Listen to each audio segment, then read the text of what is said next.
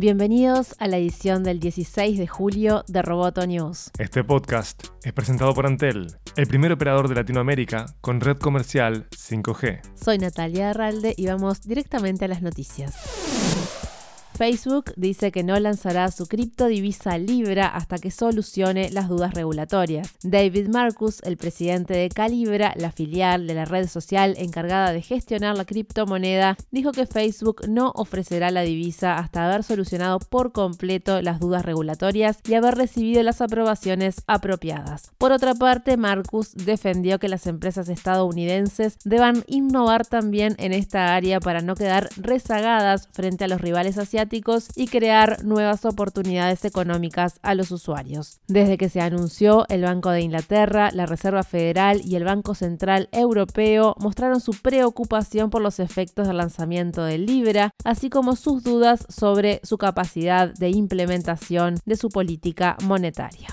Huawei planea despedir a cientos de empleados de la Unidad de Investigación y Desarrollo de Estados Unidos, según informó el Wall Street Journal. Esto ocurre como efecto secundario del veto de Estados Unidos a Huawei, que entre otras cosas no permite a los empleados norteamericanos comunicarse con los de las oficinas centrales de Huawei en China. Actualmente, la unidad cuenta con unas 850 personas distribuidas en centros de investigación de California, Washington y Texas.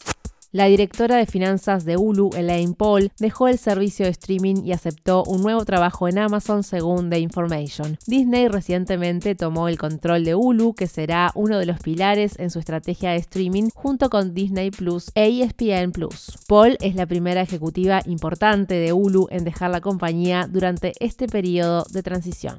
Bajo el lema Tomorrow is Coming, el miércoles llega la cuarta edición de Desprogramate, el evento anual y gratuito organizado en Uruguay por Genexus for Students para incentivar la pasión por la tecnología y la innovación en los jóvenes. Está dirigido a estudiantes del liceo entre 16 y 29 años y a todas las universidades públicas y privadas del país. El evento es el miércoles 17 a las 18.30 horas en Quibón Avanza. Las entradas están agotadas, pero se puede seguir en vivo por streaming a través de www.amenazaroboto.com.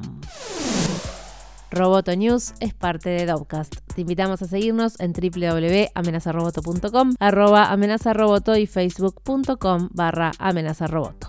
Roboto News fue presentado por Antel. Hasta la próxima. Roboto News,